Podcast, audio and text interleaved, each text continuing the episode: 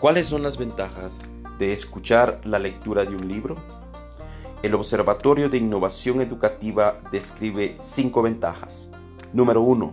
Aumenta la exposición a las palabras y su vocabulario de una manera amigable.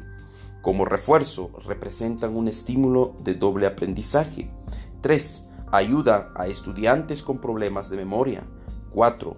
Son auxiliares en las estrategias para alumnos con dislexia y debilidad visual. 5. Ayuda a crear un sentido de aprendizaje independiente. Aprendamos juntos mientras escuchas la lectura de los libros.